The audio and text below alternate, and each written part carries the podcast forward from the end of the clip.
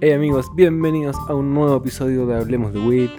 Bienvenidos a este podcast Muy 420, un espacio de conversación donde nos sentamos a explorar el mundo del cannabis a través de entrevistas, discusiones, lecturas y momentos muy 420.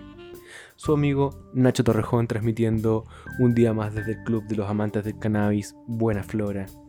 Hoy tenemos un episodio especial de celebración Hoy vamos a celebrar los 50 años que se cumplen de la leyenda del 420.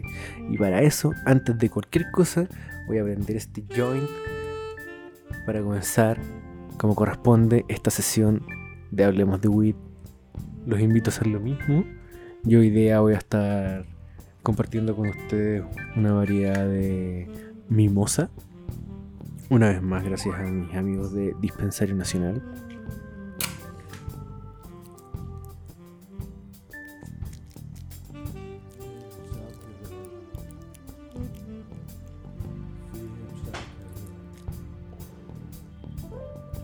50 años.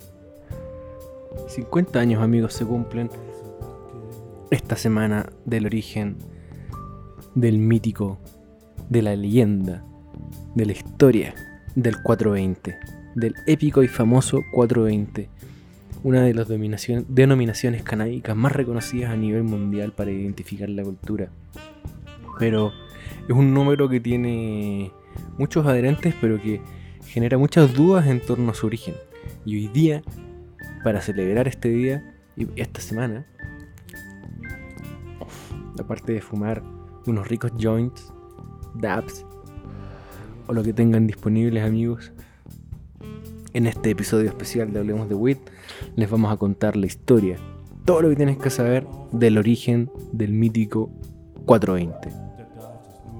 Para partir, tenemos que ponernos en contexto, tenemos que saber dónde vamos a estar parados en qué lugar de la historia comienza a existir el mítico 420. Como les decía, se cumplen 50 años, por lo tanto esta historia comienza en 1971, en el norte de California, en San Rafael. Pero antes, ¿qué es lo que estaba pasando en Estados Unidos en esos momentos? Comenzaba una de las, de las épocas más criminalizadoras en torno al cannabis. En esos momentos gobernaba Richard Nixon. Y justo en 1970 firma la ley de sustancias controladas como parte de su campaña contra las drogas. ¿Qué significa eso? ¿Y qué momento es ese? Es cuando Richard Nixon dice ante todo el mundo, el enemigo público número uno son las drogas. Eso trajo consigo la creación de la DEA, la Agencia de Control de Drogas, y comenzaría el largo camino de la conocida hoy como Guerra de las Drogas. En ese mismo momento estaba sucediendo la guerra de Vietnam, la cual tendría una gran, gran implicancia en la cultura del cannabis, sobre todo en California, cuando retornan los ya en esos momentos eh, militares de Estados Unidos de vuelta a su país. Muchos de ellos volvieron cargados en weed en sus maletas para hacer lo suyo una vez llegados a, a sus lugares de residencia. En 1972, el escritor, poeta y activista político estadounidense John Sinclair es detenido por andar con dos joints. Lo meten preso y eso desata una ola de manifestaciones, lo cual termina llevando a discusión política en la criminalización actual de esos momentos del cannabis. Ahí es cuando se forma la comisión Schaeffer, la cual reevalúa las leyes de la marihuana y la cual recomendó a Nixon que se despenalizara el consumo personal de cannabis, el cual obviamente no pescó ni en bajada, hizo oídos sordos a lo que dijeron pero ya está el tema puesto en el tapete y en ese mismo año eh, cerca de 11 estados comienzan a votar a favor de la despenalización y muchos comienzan a reducir también las penas y sentencias. Y como si fuera poco, dos años después, en 1974, se funda la prestigiosa revista canábica especializada High Times, por Tom Fourcade, un periodista que en esos momentos obviamente también era un revolucionario activista. Eh, y la revista se, origina en su inicio como una broma de Finel, iba a ser solo una edición, un juego, en donde la intención era eh, simular la revista Playboy, pero para canábicos. Entonces tú al momento de abrir la revista, en vez de encontrarte con una mina desnuda, te vas a encontrar con unos cogollos hermosos para degustar. Y así comienza High Times y obviamente toma va a tomar un lugar muy relevante en la historia del 420. Con estos antecedentes yo creo que ya podemos comenzar a relatar nuestra historia, que comienza, como ya les adelantaba, el año 1971 en San Rafael, California, al norte de California, eh, por un grupo de amigos. Por un grupo de amigos con la eh, intención de juntarse a consumir cannabis. ¿Quiénes eran estos amigos? Eran conocidos como los Waldos. Los Waldos eran unos estudiantes bien nerds, un poco deportistas y bien fumetas de cannabis como nosotros, los amigos del club. Los Waldos eran 1, 2, 3, 4, 5, 5 Waldos. Tenemos al Waldo Steve Capper, Dave Reddix, Jeffrey Noel, Larry Stewart y Mark Gravich. ¿Cómo empieza esta historia? Tenemos estos cinco individuos. Imagínense ustedes con sus cinco amigos, sus cinco mejores amigos o amigas. Los más fumetas que tengan durante su época escolar, antes de, salir del, liceo. Y de repente se aproxima la cosecha en este caso en otoño de, Estados Unidos, que es entre septiembre y octubre. Pero imagínense aquí, se acerca abril, se acerca, se acerca la anhelada cosecha y de repente a uno de sus mejores amigos le llega el mapa del tesoro. Sucede que uno de los Waldos tenía un amigo y su hermano, esta es como la historia, la típica historia, el amigo del amigo del amigo, era parte de la Guardia Costera de Estados Unidos, cerca del faro Point Reyes. y el loco, mientras hacía sus turnos, había encontrado un terreno cerca del faro que estaba desocupado y se había puesto a cultivar. Y había estado cultivando durante toda la temporada y a medida que se acercaba la cosecha, el amigo Grower se empezó a friquear empezó a volverse paranoico, pensó que su jefe lo iba a cachar, pensó que iban a llamar a los pacos, que lo podían tomar detenido. Y termina haciendo este mapa del tesoro y se lo entrega a su amigo. Y este mapa del tesoro llega a los Waldos, donde el mapa indicaba el lugar exacto donde se suponía que estaba la cosecha. O sea, en esos momentos las plantas no estaban cosechadas, pero estaban listas para ser cosechadas y los Waldos definen la misión de ir a encontrar el cultivo, el anhelado cultivo. Obviamente todo con la excusa también de fumar weed, pasarlo bien, divertirse, están experimentando. Entonces, definen un lugar de una hora donde se iban a juntar una vez a la semana para salir en búsqueda de la cosecha. Y este lugar fue la estatua de Luis Pasteur que está ubicada en su escuela. Y adivinen, la hora que se juntaban, a las 4.20 Por primera vez, los Waldos definen que las 4.20 era el mejor horario para juntarse a fumar. Justo después de sus entrenamientos de deporte que tenían, se juntaban a las 4.20, se armaban unos porritos y salían en búsqueda del tesoro. Uno de los miembros de Waldos, Steve Capert, dice en una entrevista al Huffington uno de los miembros uno de los miembros de Waldos, Steve Capert, dice en una entrevista con el Huffington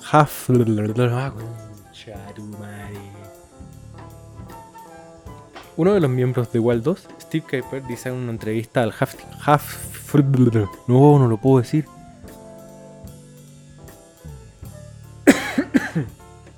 No puedo decir el diario, weón. Uno de los miembros, uno de los miembros de Waldos, Steve Caper, dice en una entrevista con la Huffington Post. Nos reuníamos a las 4.20 y subíamos a mi viejo Chevy Impala del 66. Y por supuesto, fumábamos al instante. Nos íbamos hasta Point Reyes a fumar todo el tiempo que estábamos ahí. Lo hacíamos semana tras semana. Y así siguieron semana tras semana juntándose a las 4.20 en la famosa estatua de Luis Pasteur, en el cual este mensaje que se enviaban por cartas comenzó a mutar. Al principio decía solo Luis 420. Y una vez que el código ya estaba establecido, solo anotaban 420 y sabían que tenían que llegar al punto de reunión. Siguieron en búsqueda del tesoro y les tengo una lamentable noticia. Los Weldon no encontraron nada. Nada, nada, nada. Buscaron, buscaron, buscaron y no encontraron nada. Solo se lo fumaron todo. Pero, pero, lo interesante es que el código quedó entre ellos. Y resultó que los cabros les gustaba la música. Y eran amigos, muy amigos, de una banda local que se llama The Grateful Dead. Una banda icónica del rock en California. De hecho, hay un documental muy interesante, muy bueno del vocalista de The Grateful Dead en Netflix. Así de, popular es en, en California, donde cuentan un poco su historia. Y resulta que estos cabros, los Waldos, llegaban a, los vestuarios cuando los The Grateful Dead tocaban y cuando llegaba el momento de fumar, entre ellos hablaban del 420. Y mencionaban el 420 cuando iban a fumar, etcétera, etcétera, etcétera. Decían, no, esto está muy 420. Y ahí el término se lo explican a los cabros de The Grateful Dead. Y The Grateful Dead empieza a ocupar eh, estos términos de repente en sus canciones, en sus afiches y se empieza a esparcir a través de la cultura under. Esto ya estamos hablando en los años 80. Y ahí queda, ahí queda el término, se guarda, queda en el under del mundo canábico y del rock en California, donde en los afiches hablaba del 420 como la hora de fumar, etcétera, etcétera. Pero The Waldos desaparece. Desaparecen y queda como el 420 de The Grateful Dead dentro de sus fans y de la cultura que gira alrededor. Y así quedó la historia guardada hasta el año 1991. ¿Qué pasó el año 1991? El año 1991 por primera vez la revista High Times publica en su portada el término 420. Pero, ¿de dónde? ¿Cómo High Times llega al término 420 de esta cultura under que estaba en California? California, perdón. Resulta que el 28 de diciembre de 1990, un grupo de fans en Oakland repartió volantes que invitaban a la gente a fumar el 20 de abril a las 4.20. Y uno de estos flyers le llegó a Steve Bloom, editor senior de la revista High Times. 1990, a fin de año. Y ahí es cuando Steve Bloom comienza a investigar acerca de este término.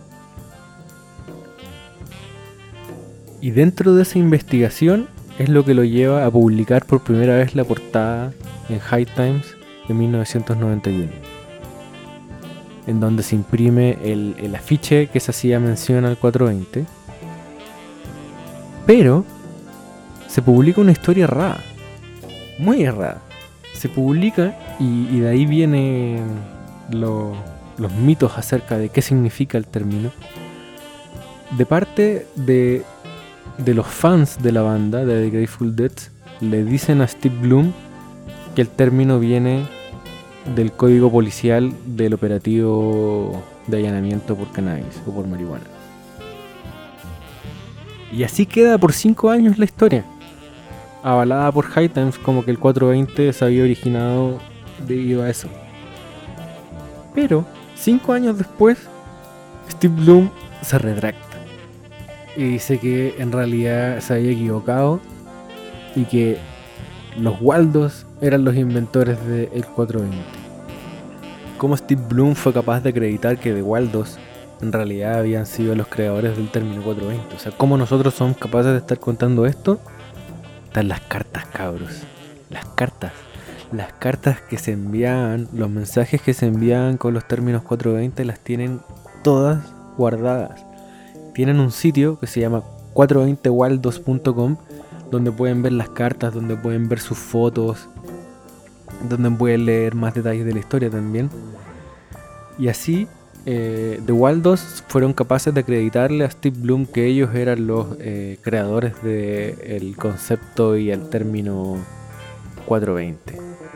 Y ahí es cuando comienza a agarrar fuerza el término 420 y entra recién al mundo popular en 1991 luego de la publicación en High Times.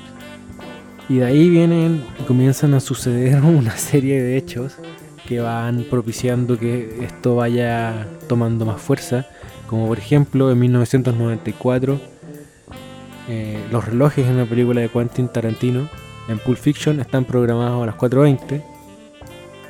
En 1997 High Times compra 420.com y se lanza al mundo digital y ya se globaliza por el mundo entero.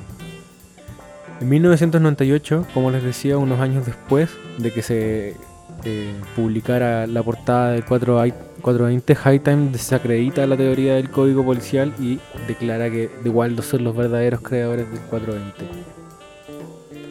Una vez que High Times toma la relevancia y notoriedad global que tiene al día de hoy, el término 420 se globalizó totalmente.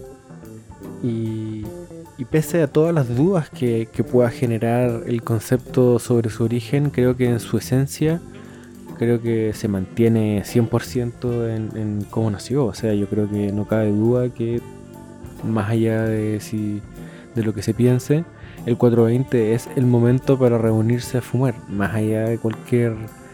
Eh, hecho que pueda ser similar, como por ejemplo de que el 420 sea porque es el momento de la cosecha. Y para que no queden dudas, quería cerrar con los mitos sobre los orígenes del 420. Como ya les decían, desmentido totalmente de que sea un código policial. Totalmente. También se habla de que tiene conexión con el cumpleaños de Adolf Hitler. No puedo ni pronunciar su nombre. Ustedes sabrán, Adolf Hitler. También estaba el mito que tenía relación con la fecha de la muerte de Bob Marley, pero Bob Marley murió el 11 de mayo. También de los cerca de 400 elementos químicos que tenía la planta de cannabis. Hasta que estaba inspirado en una historia de H.P. Lovecraft, imagínense. Bueno amigos, los invito a esparcir y seguir esparciendo esta historia, de seguir llevando las buenas vibras del 420, de disfrutar, compartir esta hermosa planta, sus efectos con nuestros amigos en los mejores momentos. Nada, que nunca les falte nos vemos la y nos escuchamos la próxima semana sin falta una vez más en este podcast muy 420. Hablemos de weed por buenaflora.com. Yes.